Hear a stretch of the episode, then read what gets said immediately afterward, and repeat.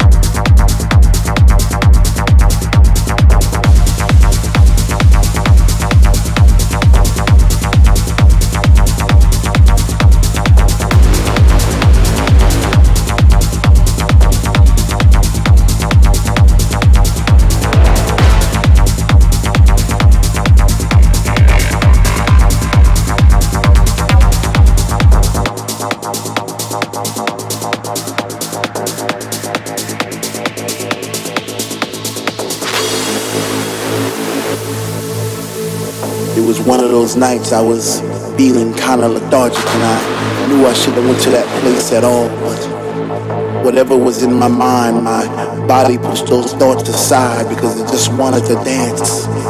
It just wanted to fly. This was a funk decision. I even had funky premonitions of me floating around the room, passing flowers to all the boys and girls. Those roses and daisies and tulips and paisley skies.